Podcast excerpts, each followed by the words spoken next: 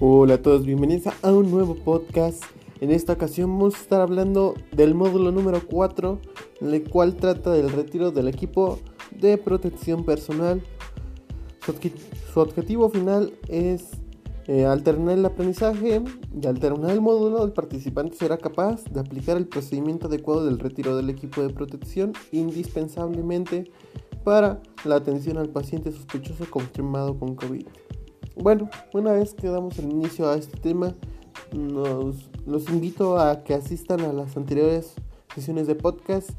Son dos, tres sesiones en la cual pues los invito a que compartan el contenido, se informen un poquito de lo que vimos en los anteriores módulos y hasta ahorita se les olvidó algo. Y hoy continuamos con esta parte del podcast y espero que les guste. Consideraciones durante el retiro del equipo. Eh, las partes del equipo más contaminadas son aquellas que tienen mayor contacto con el paciente, por lo que se debe tener especial atención durante el retiro. Punto 2. El principal sitio de contagio está en la cara mucosa oral, nasal y conjuntival, por lo que estas zonas son áreas de mayor riesgo. Para iniciar el equipo de retiro del equipo de protección personal, debemos iniciar con un par de pasos, son 10, 11 puntos. El punto 1 es lavado de manos con solución alcoholada o con agua. Ya hemos lavado de manos normal con agua y jabón. Número 2 es el retiro de guantes de toma lenta, de forma lenta y segura. El número 3 es realizar higiene de manos con agua alcoholada o con solución alcoholada al 70%. El número 4 es retirar la bata de forma lenta y cuidadosa. Los pasos son sugeridos que tome tela cercana a los velcros y retire suavemente las separaciones. Tome la cinta larga de la cintura y tire de desamarrar la bata. Realice movimientos circulares en los hombros para no tocar.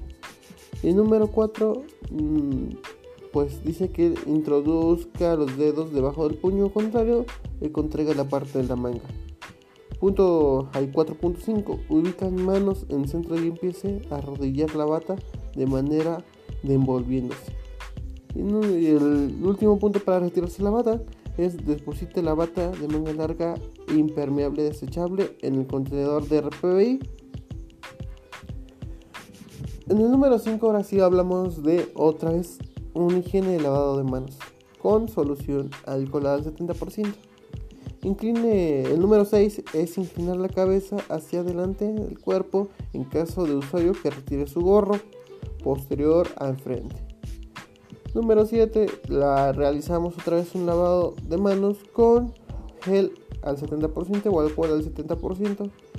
Retiro del equipo de protección número 8 es el retiro ocular, los gogles o careta inclinar la cabeza a 15 grados para que ahí adelante pues se pueda retirar muy bien la careta.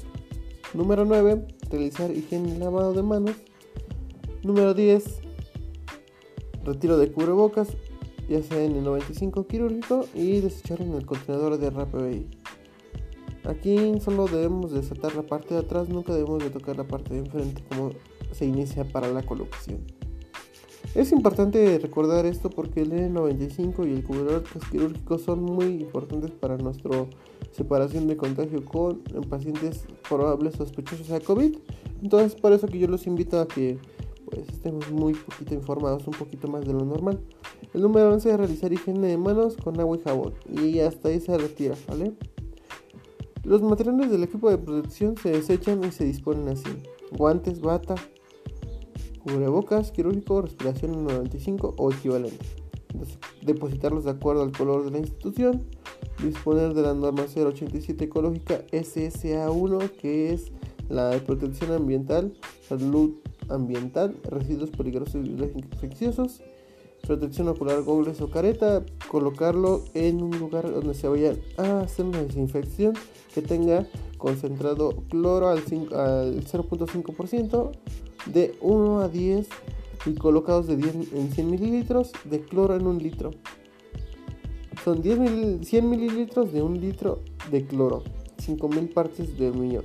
Entonces, si se dan cuenta, el retiro de, equipo de material de producción, eh, pues es principalmente un lavado de manos y saber retirarse bien la forma de pues el material para evitar contagio.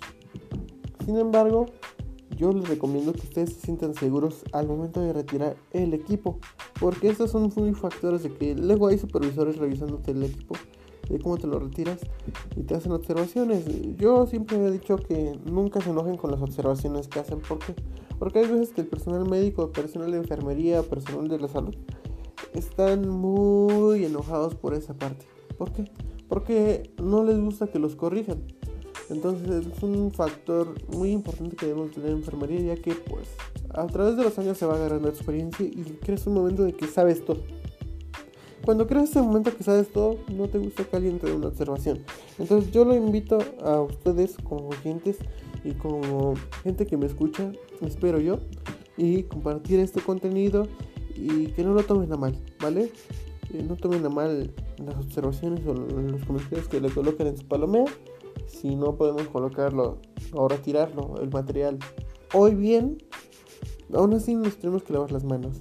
Y yo los invito a que el día de mañana que hagan su retiro de material, pues lo hagan bien, como escucharon en este podcast. Sin embargo, yo, o sea, como personal de salud que estoy ejerciendo, yo, pues por mi parte, es muy importante la protección para mí y para mi familia. Entonces yo voy a tratar de hacer la mínima error para evitar esos contagios e igual he recomendado pues bañarse en, el trabajo para evitar que lleves estos contagios a tu casa. Sin embargo, pues en el transporte y todo eso ya no sabemos qué pasará. ¿Vale? Entonces, dos bañitos, uno cuando regresas a tu casa te recomiendo que estés a 3 metros de la entrada Ahí dejes todos tus pertenencias, mochilas, zapatos, ropa, uniformes y hasta aquí. Pues muchas gracias a todos por estar aquí conmigo en un nuevo podcast. Nos estaré viendo en una nueva sesión. Ya estaremos acabando algún otro módulo o algún otro tema. Así que muchas gracias por acompañarme. Nos vemos hasta una futura sesión de podcast. Adiós.